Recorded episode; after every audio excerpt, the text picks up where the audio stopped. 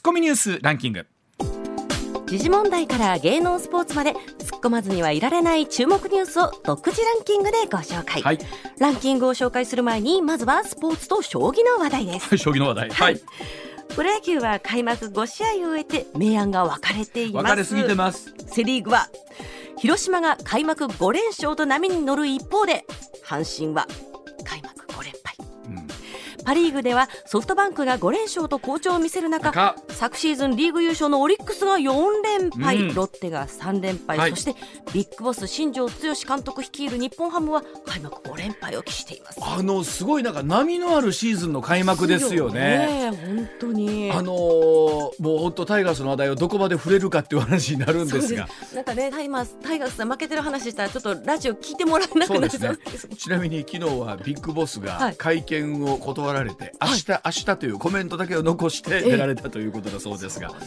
ね。はい。いやーなかなか波乱のシーズンの開幕ですよね。はい、さあ続いてこちら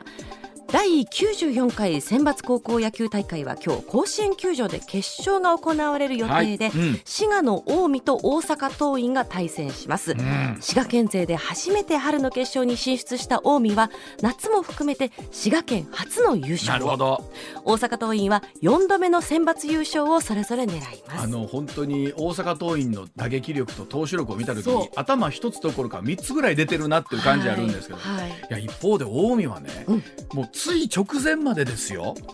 ね？で出る想定をしてなかったわけじゃないですか。京都国際が本来だったら出るはずだったんだけれどもこれだコロナの関連で、はいあのなんていうの？すいません。こうなんか近江頑張れみたいな気持ちもあり、大阪桐蔭って一方で気の毒よね。そうそう。いつの時代もね、強すぎるってほら PL 学園大阪桐蔭そうなんですけど、ええええね？まあでも本当まあいい環境の中でコンディションの中でやってほしいなと思いながら、お天気がちょっと心配なんでね。そうなんですよね。はい。まあナイスゲーム楽しみにしてましょう。はい、さあ続いては将棋の話題。将棋の2021年度の勝率成績が昨日確定し、うん。藤井聡太五冠は52勝12敗の8割1分3厘うん。という勝率となり、うん。2位となりました、はい。5年続けての首位とはなりませんでした。はい。2021年度の藤井五冠は棋聖とうん王位のタイトルを防衛したほか、うん。叡王竜王王将のタイトルを取って五冠となり躍進を続けているで今回ね勝率トップになった伊藤五段、はい。これあの藤井さんと藤井五冠と同い年で、へえーっと令和2年10月に、えー四段に昇進してプロ入ったんですけど、はい。小学生時代に同い年の藤井聡太さんを任してまして、え藤井を泣かせた男という冠がついてるそうなんです。そうなんですか。でこれで勝率で今シーズン11連勝をマークしてるということで、はい。その意味では本当にまた将棋界に、新たな風がということですからそう。なんださっきあの西村さん意味軸もプロ野球と将棋の話題ですって、将棋の話題っていうと今まで藤井さんの話題だけだったはいんですけど、はいい。よいよまた新しい本当に将棋ブームがやってきる感じですよね。はい。では今日のニュースいきましょうか。はい、それではニュースランキングまずは第5位、うんアメリカポップアート界の巨匠アンディ・ウォーホールが、うん。ハリウッド俳優のエリザベス・テイラーさんを描いた絵画が昨日羽田空港内のオークションにかけられ、うん、23億円で落札されました。国内の美術品のオークションでは異例の高額落札で主催者は過去最高額の可能性があるとしています。まあ本当にあのいろんなことを考えるニュースなんですけど、うん一方でやっぱり持ってる方は持ってるんだなというところも含めてそうし、ね。まあ、一方で芸術にやっぱりこれだけの値段がつくっていうのはまあうん昔からそうなんですけれども、それでも23億円。ですよもう というお話ですよね。はい。はい、さあ続いて第4位。大手電力10社と大手都市ガス4社が発表した今年5月の家庭向け電気料金とガス料金は前の月の4月と比べ全社が値上げとなりました。はい、電力とガスの全社が値上げするのは3ヶ月ぶりでウクライナ情勢の悪化による液化天然ガスなどの輸入価格が高騰していることと、電気料金に上乗せする再生可能エネルギーの部下金の上昇を反映しました。まあ、あの特に寒かったっていうのもあって、うんうんうん。この冬電気代高かったなという方もいらっしゃると思いますが、ええ。春は今度はベースのところが上がってくるということだったりしますので、そうですね。まあ、あの本当にこういうこととどう向き合っていくかっていう議論になっていきますね、はい。ここね。はい、続いて第3位です厚生労働省に助言する専門家組織は全国の直近1週間の新型コロナウイルスの新規感染者数が前の週と比べて1.04倍となり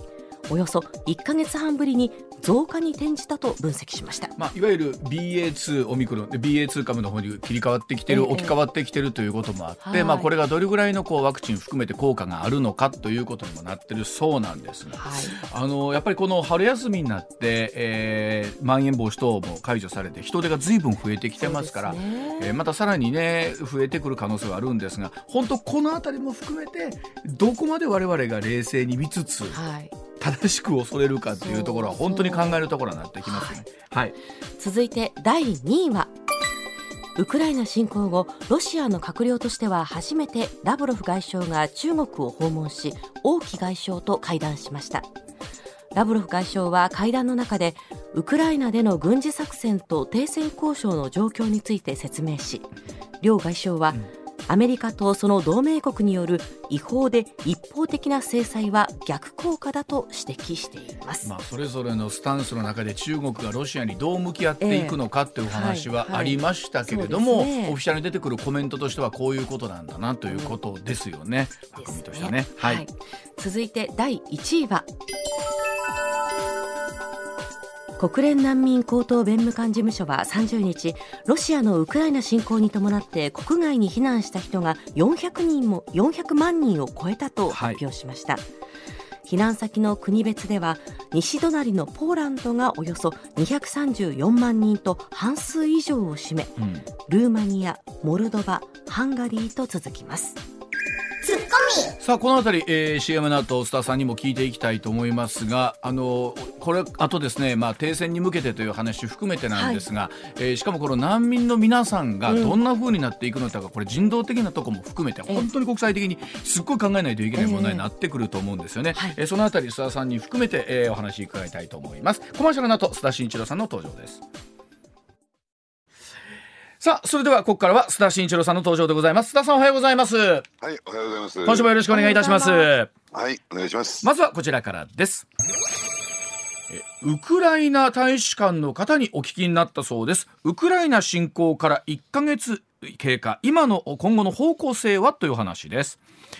さあロシアがウクライナに侵攻してから1ヶ月以上経過しましたが現在に至るまで首都制圧というできないばかりか、えー、一度制圧した都市を奪還されるなどロシアにとっても誤算続きの戦況になってきています、まあ、停戦交渉の行方も気になるところなんですが今後の方向性について、えー、スタッフさんがですねウクライナ大使館の方ともお話し合ったということなんで、うん、そのあたりいろいろと聞いていきたいと思います。さあスタさん、は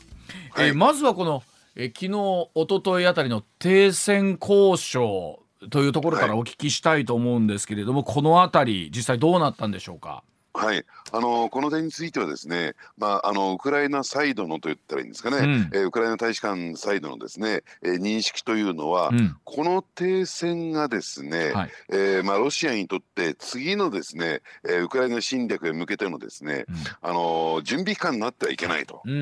つまり、え先ほどね、えー、ワイズさん言われたようにですね、あのどうなんでしょうね、今回のね、えウクライナ侵攻、ロシア軍のウクライナ侵攻っていうのは、まあ、ロシア軍にとってみると、ロシアにとってってみるとですね、うん、えー、全く計画通りには進まなかった、はい、思惑外れに終わってしまったっていうのが実態なんですね。うん、あのですから今の劣勢をですね挽回するためにもう少しちょっと準備期間を置いて、うん、えー、まあ、軍隊の方もですねきちんと整備し直して、えー、もう一回ウクライナの侵略をしたいというふうに考えているかもしれないと。まあ、停戦交渉という中でのいわゆる配置換えですよね。作戦変更ということですよねざっくりというとね。そうですね、うん、ですから、えー、さらにですねあの再び、えー、ウクライナに侵略が行われないような、うん、えー、そういうようなですね、えー、状況にしなければならないというのが、うん、まあ、ウクライナサイドの認識、まあ、これは当然だと思いますけどね。まあ、あの一つこの条件の中でもありましたけれども、交渉の中でもありました。新しい安全保障の枠組みというお話ありますけれども、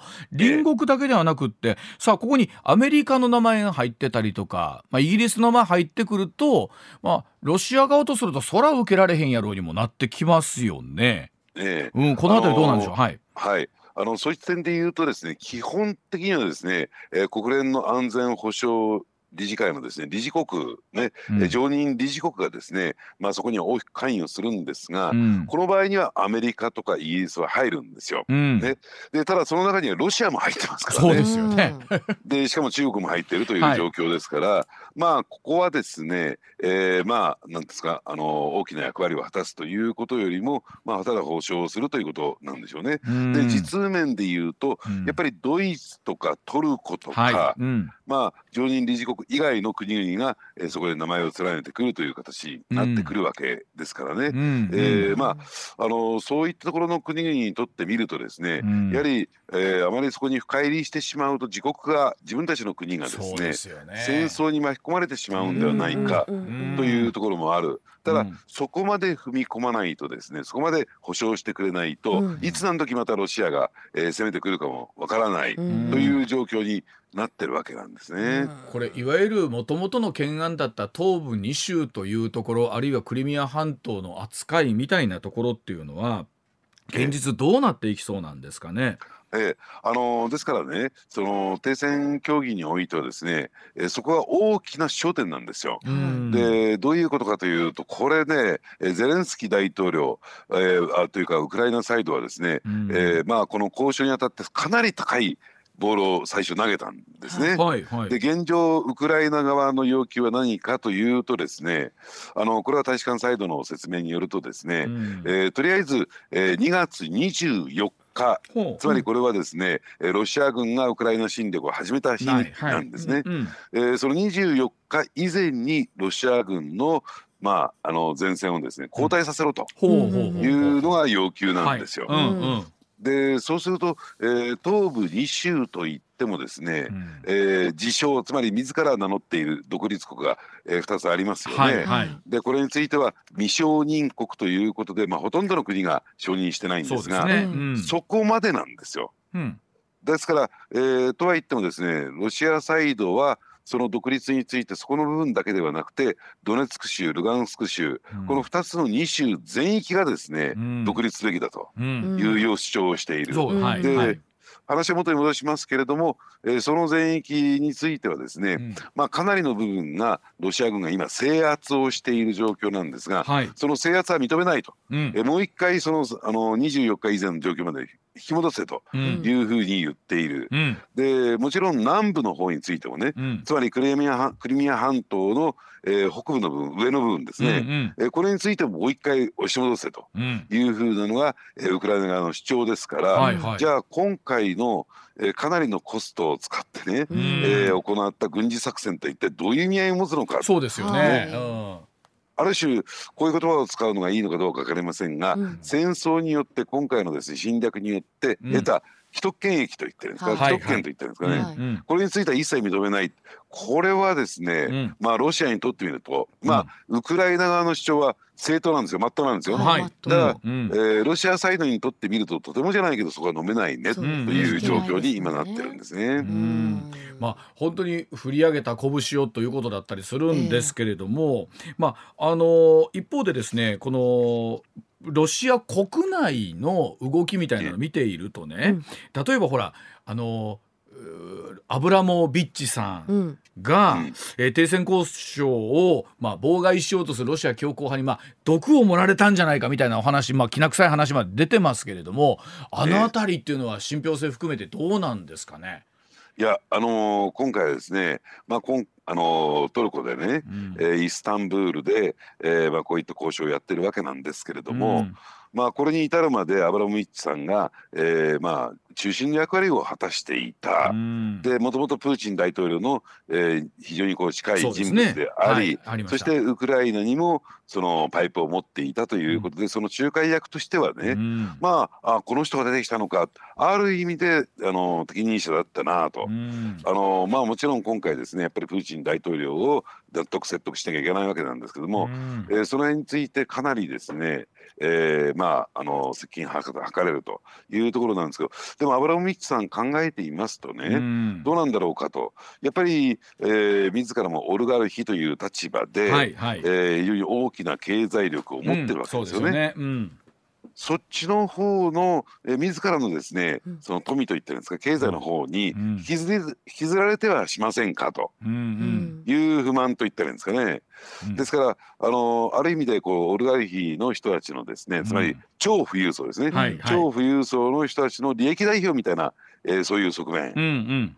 でそうするとその経済的なえー、自らのですね利益を優先するあまり、うん、えー、ロシアの国益っていうのを考えてないんじゃないかっていうね、うん、ある意味でそういったロシア国内からの反発が出てくるってもまあ、えー、当然のことかなと思いますね。これでも本当にあの一旦ねこう停戦交渉に向けて進んでって、えー、とはいえまだまだこう侵撃侵略の方は続いてるわけじゃないですか。侵攻の方は続いてて銃声鳴りやまないっていうふうにもいう話が出てますので。えー結局その市民の皆さんにとってみれば、うん、状況は何ら変わってない感じなんですよね、うんうんうん、現時点で言うとね。そうですね、うん、まあ少しは、えー、あのキエフ、まあ、今ね、うん、名称変更してキーフという、はいはい。はい、呼び方をしようということになってますけれども、はい、まあ少し人が戻ってきたとか商店が再開したと言ってもですね、必ずしも完全に安全がえー、確保されているわけじゃない、ねはい、いつ何時もう一回ロシア軍の侵略が始まるかもしれないというね、うん、非常にこう不安定なところですから、はい、まあこういった形できちんと停戦合意というのがなるべきだと思うんですが、うん、そしてもう一点ねちょっと中立化という、そうですね、はい。えまあ、キーワードがありますよね。うん、でこれについてはあまり、えー、日本のメディアは報じていないんですけれども、うん、これ何をウクライナサイドイメージしているのかというと、オーストリアという国があるじゃないですか。はい、オーストリア、うん。えー、これはあのまあ、ナチス・ドイツが政権をドイツで掌握した時にもともとその、えー、根っこは一緒というかですね、えーまあ、発祥は一緒ということで、うん、オーストリアが併合された経緯がありましたよね。うんうん。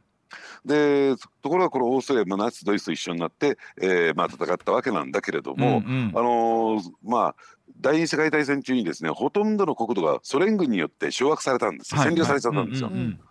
でこれあの戦後ですね出て行ってもらわなきゃならない、うん、その交渉が始まったんですがその時に選んだのが、うん、え永世中立国というね、はい。うん、立場なんですよ。はいはい、ですから、えー、そういった意味で言うと、あのー、西側諸国のさまざまな機関に加わらない、うん、EU とか NATO には加わらないという形で、永世中立国。あんまり私たちオーストリアが永世中立国って意識はないんですが、永世スイスと並んで永世中立国になってるんですね。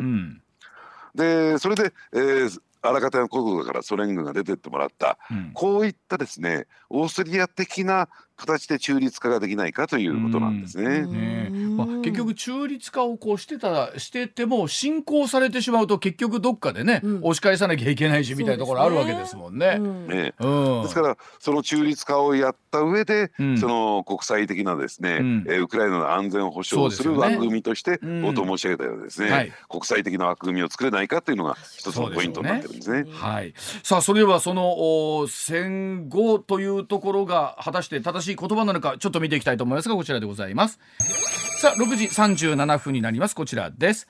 ウクライナの避難民の皆さんの受け入れ本当に必要な支援とは？ということです。さあ戦火を逃れるためにウクライナの国民の皆さんがまあ避難をしてらっしゃるんですが日本政府もこの避難民の受け入れを表明しています。えー、定住支援策として外務省の外郭団体による日本語教育や就労支援を受けた上で自治体や企業とマッチングさせる方向などが検討されていますがさあ果たして本当に必要な支援はどういうことなのかというところなんですがまああの須田さんね今回ウクライナから逃れてくる皆さんに対して政府は避難民という言葉を使っていまして改めてこの避難民とまあ、ええ、難民という言葉とのこう改めて違いなんですよねこの辺りね。えー、このね避難民というとね、うん、なんかあの漠然としたこうイメージがあって、うん、ああの国からね逃れて避難してきた人なんだなというふうなイメージがあるんだけども、うん、実際にですね、うん、この避難民という、まあ、存在については日本には法的な規定がないんですよ。でこれについてですね、えー、具体的な国際的なイメージもあまりないんですね。あえて言うならば、国内避難民っていうのがあるんですよ。うんでこれは何かというとですね、うんうん、まあ言ってみればあのまあ、じあのパスポートを持ってる国ですね。国籍を有する国の中で、うん、でまあいろいろなですね、えー、迫害であるとか身の危険を感じてですね、うん、まあ避難をされている方々、うん、でまあ言ってみればですね、えー、身の安全あるいは生命、財産にですね、えー、まああの危険を感じている人たち、はいはいえー、こういった人たちを国内避難民であくまでもですね国内にとどまっているということに加えてですね、はい、まあ言ってみればあのまだまだですねその、えー、国籍を有する国の保護が可能だと言われている人たち。だから一時的に退避をするという形でこの避難民というイメージがあるんだけれども繰り返しになりますけどこの避難民については日本には法的な規定がない。でそれに対して難民というのはですねあのきちんとした定義づけもあるし国内にも法律があるんですね。これは何かというとまあいろんな定義づけがあるんですけども分かりやすく言うとですね国籍を有する国からですね、迫害を受けている。えー、身の危険を感じている、ということで国外へ逃れた人たち、はいということなんですね。うん、ですから、えーまあ、私は日本人ですが日本から日本にですね、日本政府から身の安全が保障されてないというそういう状況、うん、でただですねこの難民の受け入れというのは、うん、えー、過去やってきたんですが、うんうん、この認定に対して非常に日本はですね慎重というか消極的なんですよ。なかなか受け入れようとしないんですね。うん、あの前回もありましたよね、サッカー選手で、うん、ね、あの国の迫害を逃れて大阪でっていうのありましたよね、はい、申請されたっていうのもね。そうですね、はいうん、でこれはですねどういうことかというと扱いが定住者になっちゃうんですよ。はい、でまあそういった意味で言うと在留者が定住者になってまあ 5, ね、5年間とりあえず、えー、認定されると、うん、これに対して避難民というのは、はい、基本的にはですねそこに入ってこないわけですから、うん、90日なんですね。うん、90日ええでですから90日では、えー、就労することできないんですよ。就労することできない。そうですね。ですから、まあ、今回ですね難民にはしたくない難民としては受け入れたくない。これはあのそういうふうには言ってませんよ。ただ本音が透けてみるのは日本の本音としては難民としては受け入れるとこれ定住者にして、えーね、あの定着させなきゃならないということでそれについてはなかなか受け入れたくないから避難民というですねまあ漠然と新たなですねこうイメージを作って規定を作ってですねまあとりあえずあの1年程度のですね、はい、在留資格を与えようというのは、今回の狙いなんですね。あの須田さんさっきねウクライナ大使館の方からお話聞いたっていうふうにいろいろありましたけれどもそのあたりの、いわゆるこの避難民の皆さんのことに対して何かメッセージありましたですか？えあのそういった点で言うとですね、うん、あのそういう曖昧な、えー、立場といったらですか身分であると、うん、やはり、えー、いつまで、えー、日本にいられるかどうかわからない、うん、ねえー、生活も不安定になってくる、ということで、えー、きちんと難民認定をしてほしいということは言われてましたね。これあの日本もちろんそうなんですけれども、まあ、いわゆるウクライナ隣接している国々ではですよ、もう100万人単位とか数十万人単位で避難されてるわけですよね。さああの今現時点でもちろんこの人道的な部分の側面とさあ今後今おっしゃった例えば定住みたいなことが考えた時に受け入れる側の体制これ大変ですよね。そうですね、うん、あのですからそういった点で言うとですね、うん、これ、えー、難民認定して受け入れるとなると、うん、例えば社会保障制度、そうですよね。えー、年金介護医療なんかにも、えー、対してですね、はい、きちんとサービスを提供していかなきゃならないし、ある意味で、えー、日本国民としては扱っていかなきゃならない、ででそうなってくるとですねさまざまな法改正が私は必要になってくるのかなと思うんですね。あのまあヨーロッパっていうのは地続き、陸続きですから比較的その受け入れみたいなところに対してまた我々とは感覚違うところあるありますけれどもそれでもやっぱりそれぞれの国々でね選挙のたびにそのあたり、まあ、あのイギリスとかもそうでしたけれども、はい、常にやっぱり問題にはなりますもんね。うん。そうですね。ただ、うん、どうなんでしょうね。その、えー、まあその地理的な条件もあるんでしょうけれども、うん、やっぱりこの人権というところに対してね、ね。うん、あるいは言葉を変えれば国際貢献っていうところに関して言うとですね、日本は非常にですね遅れた国っていうふうに考えてもらっていいのかなと、まあ結果的にはそれはその地理的な条件っていうんですかね。実質じゃないっていうところになってくるのかもしれないけれども、やっぱりここはですね国際標準までですね、えー、日本もそういった人権問題について意識すべきじゃないのかなと思いますけどね。あの立憲民主党があ少しそんな動きを出して見せてるんでしたっけ？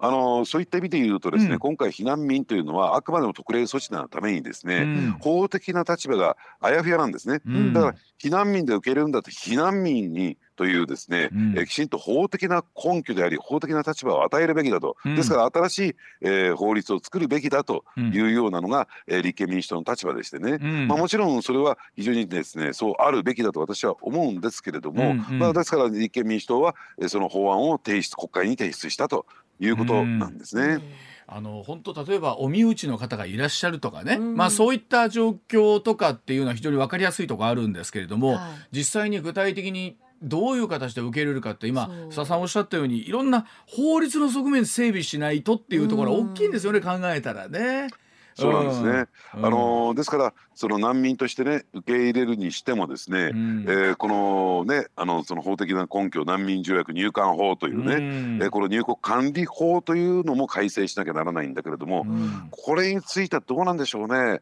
ある種で私たち島国根性っていうことは私嫌いなんだけども、はいはい、そういった意識があって入国管理法ってとてつもなく厳しいんですよ。でとてつもなく裁量性が強い。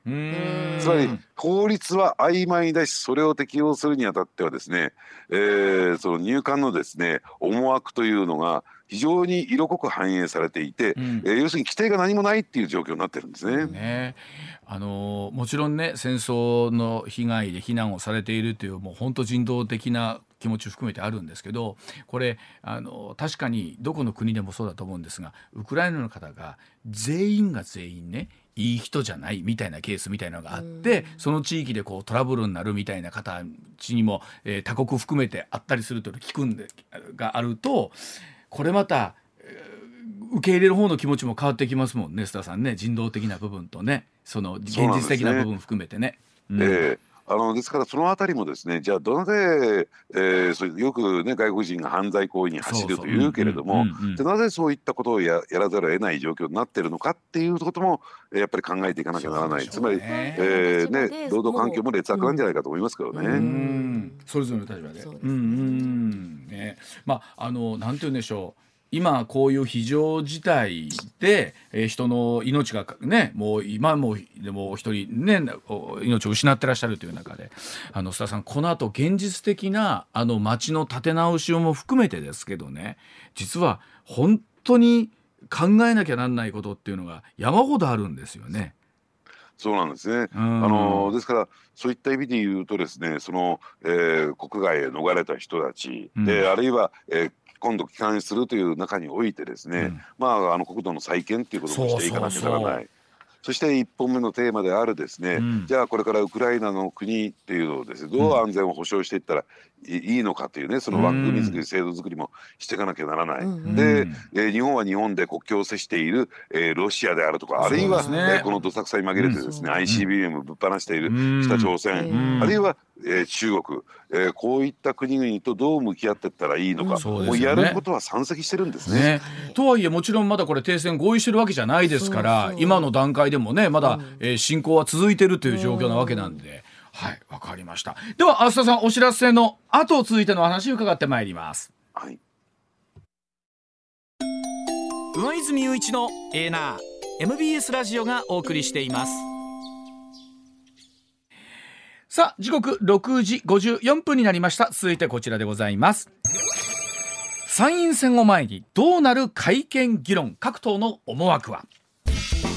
さあ参議院選挙がなんだかんだと言って近づいてまいりましたがあ、ま、それを前にですね各党の動きが活発化しています。その中で今回大きなテーマになりそうなんでしょうか。改憲に関する議論です。多くの政党が精力的に議論に取り組む中対応に考慮しているのが立憲民主党だそうで改憲ではなく論憲を掲げまして、えー、憲法調査会の会合も積極的に開催。議論には前向きな姿勢をアピールしていますがさあ憲法改正に関する各党の思惑について須田さんの解説をお聞きしたく思います。さあ須田さん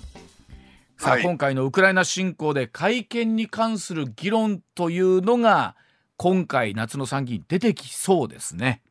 そうですね、あのですからやっぱりロシア軍によるウクライナ侵略というのが、うん、あの決して日本にとっても他人事じゃないよ、ということでで、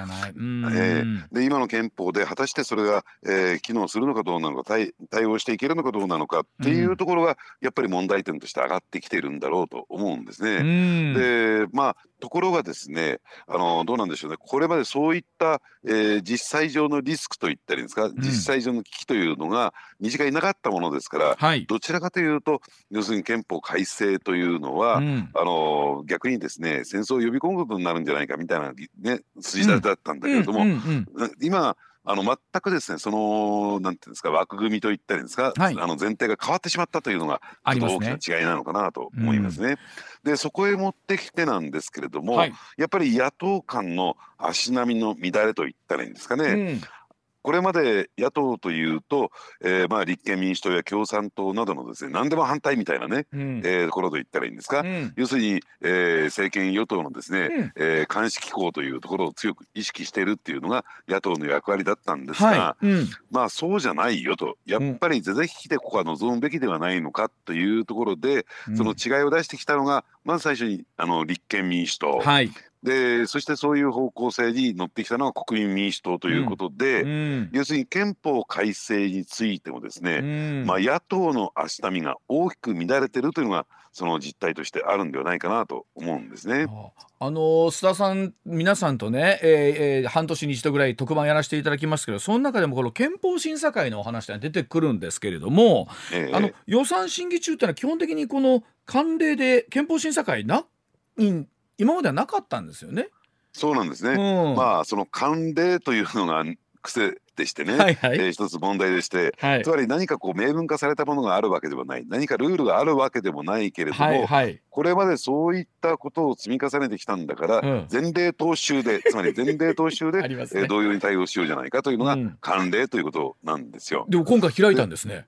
えーえー、これどういうことかというとですね、まああのまあ、開いたということなんですけども、うん、憲法審査会というね、うん、えー、名称はついてますけれども、まあ、これ国会に例えば、えー、17ある、えー、常任委員会常設委員会ですね、はい。うんうん、のうちの一つなんですね、はい、委員会なんですよ、言ってみれば。うんうんうん、ね、でその委員会で可決されたものが本会議へ持ってってそれで可決されて、うん、えという形で法律というのは成立されてきあの制定されてきますよね。はい、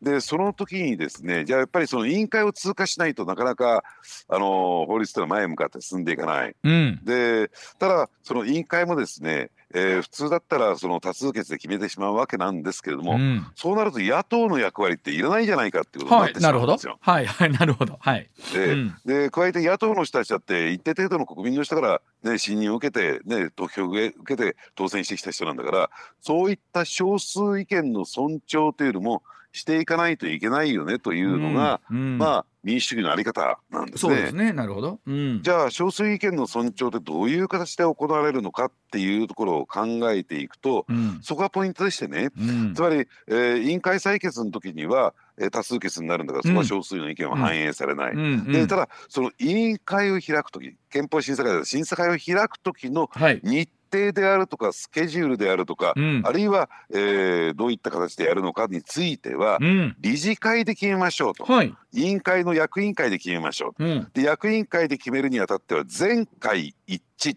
全員が賛成となった時に、あの日程も決められるということになってるんですね。はい、だからそこで少数の、ね、意見の尊重が行われて野党が反対したら、審査会開かれないんですよ。そうですよね。でただそれはまあその少数意見の尊重ということでうなうなずける部分もあるんだけども、うん、一方で、うん、えー、その少数の意見が暴走してしまうというかですね、えー、少数意見の盾にとって多数を殺すっていうこともあるわけですからそれのバランスが必要なんだけどこれまで一貫して野党はその少数意見の尊重を盾にですね審査会に応じてこなかったなるほど。わけなんですね。わかりました。ではあそのあたり時報の後に、えー、改めてお話ししていきたいと思います。一旦7時のお知らせでございます。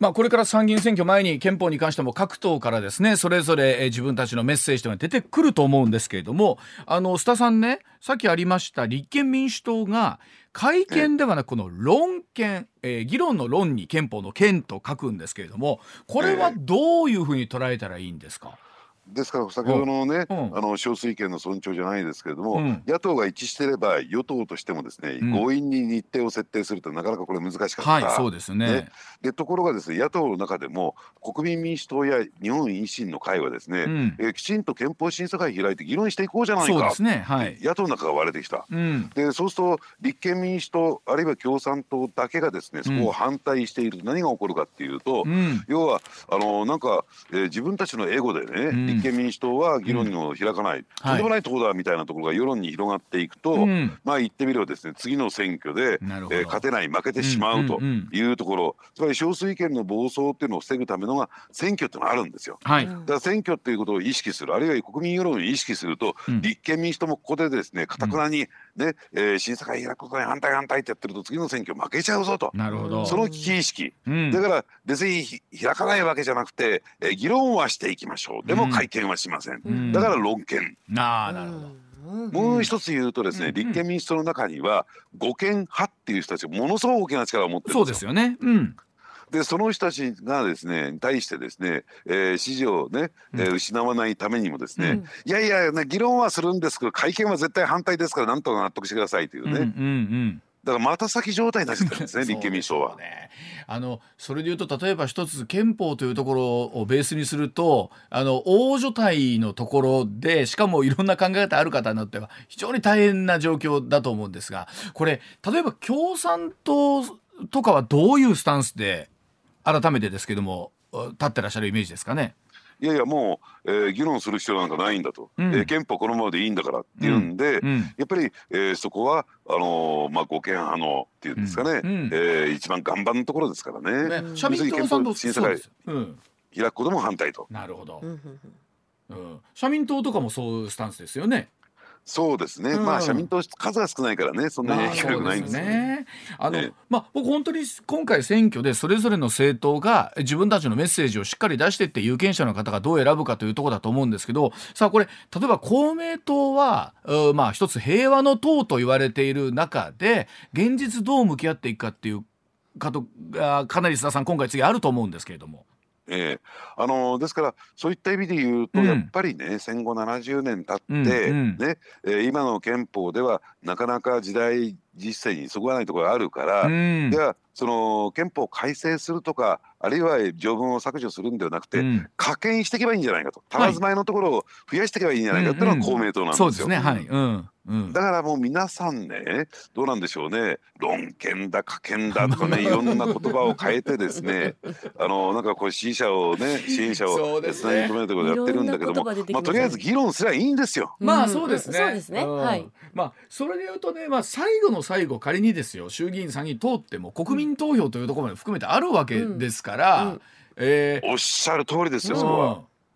最後はね、えー、だから国民に委ねてほしいと。うん。という、えー、国会としては、えー、提示してほしい。でそして、えー、国民有権者のですね、うん、大多数が過半数以上がですねいやいやもう改正必要ないよってことになったら、うんうん、いくら立派な案が出てきたところでですね憲法改正とかっていう状況にならないんですから、うん、でそれをなぜね護憲派の人たちは国民を信頼信用しないのかなっていうところが非常に不可解というか不思議なところですよね。あのなんでしょうあの会見なのかされるのかどうなのかっていうのありますけどいざ国民投票とかとなった時ってすごいやっぱりそれぞれの皆さんが慎重な判断を僕なさるんじゃないかなと思うケースもあるんですよね現実としてね。えー、まあそれでもやっぱり変えた方がいいのか、はい、いや今のままがいいのかっていうのはもう本当それぞれの思いだったりするんですけどもおっしゃるように今議論はすべきだっていう声は須田さんあの多くの方の中にありますもんね。あの、うん、ですから議論を、えー、活発にやっって徹底的にやるとですね、うん、やっぱり国民世論も何が問題点なのかこれは会見すべきなのかどうなのかっていうね、うん、やっぱり、えー、そういうところに意識が向くわけなんですよ。はい、理解もね深まりますしね、ね、だからやっぱり国会ではもうね活発なその憲法についてのですね議論をしていくべきだし、でそれがねなんで予算予算委員会と一緒にやっちゃいけないのか、もう不可解でしかしょうがないですよね、ここはね。まあ議論のバグはせめてその議論をする理由にあのやらないならやらない理由は明確にしてほしいなっていうところありますもんね。えー、はいわかりました。では、えー、須田さんえー、しばらくコーナー挟んだ後また裏ネタがあるんですけれども、うんはい、裏ネタは今日また茂木さんのお話ということなんですけれども、はい、最近あの茂木さんから苦情は来てないですか？大丈夫ですか須田さん？いやいやあの私のところしてなんかこれ全部番組が責任を負ってくれることなんで。いやいやまあまあそれ最後はそうなんですけれどもうちに来たやつは須田さんのところに押し返そうと思ってますんで。えー、じゃあこの後また7時40分頃からよろしくお願いいたします、はい、お願いします。はいお願いします。おじきの今日の裏ネタです。さあ今日は須田さんのですね取材の末に掴んだとっておきの裏ネタご紹介というところでございますが須田さんそれでは早速今日の裏ネタお願いいたしますこの人で本当に大丈夫？茂木幹事長を須田が切る。それちょっと待ってください。まあ、先にえー、東大そしてハーバードの大学院卒であり一度見た風景や本の中身を覚える映像記憶能力の持ち主でいらっしゃいます。頭脳明晰な茂木幹事長なんですが、うん、ご自身が公明党に提案した年金生活者の方に対する5000円の臨時給付金が白紙になるなどさあ彼の政治手腕に対してあくまで須田さんが思うところをぶっちゃけてもらうというところでございますが須田さん。はい。はい。あのなぜね、はい、あのその一個人って言ったらいいんですかね、はいはい、茂木さんをですね、はい、えー、集中してフォーカスしているのかというと、やっぱりね、うん、えー、政府与党ね、あの最大制度のですね自民党の事実上の実質的なナンバーワンだからなんですよ。はい。で加えてですね、この7月に参議院選挙を迎えるわけなんですが、はい、まあこういった選挙においては、えー、最高責任者そうですよね幹事長なんですからね。うんで党の、えー、金庫も預かってる人というところで、うん、そういった意味で言うとですねここの人がねその幹事長がですね、うん、えー、どういう政治手腕で、えー、まあこれから何をやっていこうとしているのかっていうね、うん、えー、ところを見ていくっていうのは日本の政治を今後の政治を占う上で非常に重要なんですね。ねはい、それはそうですね。そうで加えて個人的には僕私があんまり好きじゃないっていうのは、やっぱりそこやそこが入ってるやん。そういう素敵な感情入れちゃダメだって増田さん。ちょっと待ってでもつでもおてぎさんって今改めてですけど、うん、すごい方なんですねやっぱり東大ハーバードで。うん一度見た本の中身とかも覚えるってすごいじゃないですか。なんかそれだったらいい政治につなげてくれないのかなっていうところありますけどね。そうそうでもそこにはやっぱりそうねやっぱり政治ですから生の人間の動きですから、ね、人間性というのが影を落としてきて、やっぱり、えー、経歴もですねピカピカですし、頭も頭脳明晰ですし、そうするとなんかどうなんでしょうね人間ってのはやっぱり万能感っていうのが見え出てきちゃうんじゃないのかな。なるほど。あるいはあえて言いますよ。あえて踏み込んでね、うん。はい、えー、刺激的な言葉言うけども、うん、周りが全員バカに見えちゃうっていうことがあるのかな。いてはりますね。ね、いたりますでそうするとやっぱり自分がやることがベストであり、うん、え自分にはその能力が備わっているというふうに考えてしまう、うん、というふうな状況、うん、で結果的にね、とは言ってもですよ、とは言っても、あのー、要はですね年金の受給額が年金が下がる高齢者に5,000円の程度を、うん、えー、支給するというのが、果たしてね、そんな頭脳明晰な人がやるべきことなのかなって私は思うんですよ。あの今日意味軸も朝日新聞にはい、あの茂木さん VS 政調会長の高市さんとの記事っていうのが出てるんですけれども、うんはいはい、この辺りは高市さんからするとですね、えっと、もうちょっと私に話があってもよかったんじゃないのっていうのもあるみたいですね。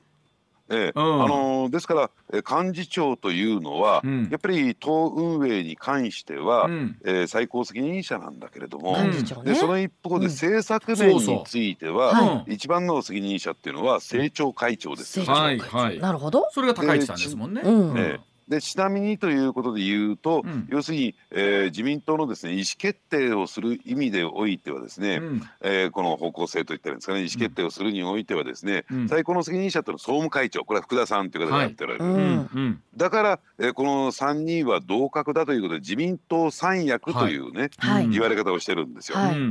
でそうするとねこの5,000円支給する案に関して言うと、うん、これはあくまでも政策マターじゃないですか。はい、そうですね。はい。というところから考えてもですね、うん、やっぱり高市さんに筋を通すというよりもやっぱりこれはきちんと政調会で、うん、えー、政務調査会でですね、うん、議論をして、はい、ボトムアップできちんと積み上げていって、うん、えー、まあ、あの自民党としての意思決定をするのが筋なんではないか。はい、はい、で、うん発案者がいいんですよ。茂木さんであってもいいし、うん、で党運営をする上でこれは必要な案だと、ね、いうことであるならばそれはそれでいいんだけども、はい、ちゃんと議論をしてって意思決定をするというのが自民党にとってこれは、えー、必要なプロセスなのに、うん、それを全部すっ飛ばして、ね勝手に個人で決めて、うん。で公明党に話を通して、うん。で、えーねえー総理の岸田さんのところにですね直談判に及ぶ、うん。これなんじゃあ統合の役割って何なの？そうです別にこれ高市さんだけじゃなくたってみんな思うわけなんですよ。あの福田さんもそれやっぱ思ってるみたいですよね。そう言われたらそりゃえうん。ですからそういった意味で言うと冒頭申し上げたよね、えー自分のやってることに間違いはないんだ、えーというね、うん。まあまあバカな連中はみんな黙っとけみたいなね。そういうところが見え隠れするのがこの茂木さんのですね不人気なところなんですね。だから私が言ってるのはうん。小物界の大物だってもそこにあるんですよ。出た強烈なキャッチフレーズ。小物か小物界の大でも物って。でもやっぱあのね言うともおっしゃるように、えーええ。政権与党の幹事長ですよ。そんなにあやっぱり人望なかったらねできないとこもあるでしょ、うんうんうん。ええ。うん。ただこれもですねどうなんでしょうね、えー順当にねこの人でなんかダメだっていうことで来たわけではなくてうん。もともと甘利さんあまりさんそうでしたね。うん。えーいろいろ問題を変えていて前回の選挙でうん。小選挙区で落選し、ええ。なんとか比例で復活当選した。はい。うん。となると選挙の責任者である自分がですね比例復活ってのはやっぱりこれは辞職へ追い込まれてしまったはいはいそうでした、というところがある、うん。そそういった意味で言えば棚本で、ねあのーそのポストをゲットした方なんですよ。これは1点目、はい。そしてもう1点がですね今茂木派という派閥を率いているんですけれども、ね、ですから派閥のトップというね、うん。えーところもあってこれは、えー岸田さんにとってみるとですねうん。自らの政権基盤を固めるためにも、うん。要するに派閥のトップが、えー自分のですね、うん。えー支援をしてくれるうん。側近でいるというところは非常に力強いという部分があって、うん。そういう駆け引きで、まあ、幹事長になった方なんですね。これでも須田さんね言うてえも派閥のトップでもあって幹事長も経験あるとなってくるとですよ、うん。これ言うたらえ次の総理の候補の中の一人これ入ってくるわけですよね。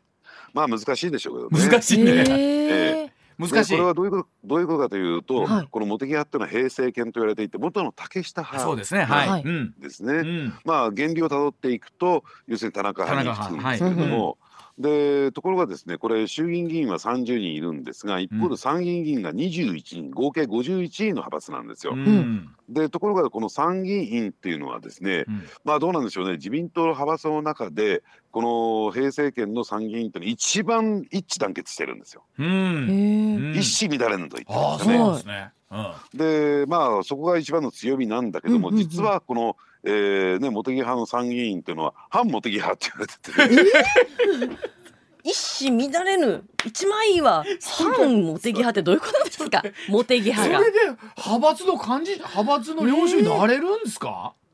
とりあえずさ衆議院はまあ茂木さんで行こうじゃないかっていうことになったんで、はあ数で勝る、えー衆議院ね、えうんー30人いますから、うん。だから茂木派になったしそしてもう一つはやっぱり、えー派閥が分断するとやっぱり影響力が少なくなるということでい。やいやということなんですね。どうしてかっていうとですね、うん。青木幹雄さんかつて参院のドンと言われた、そうでした、うん青木美京さんはい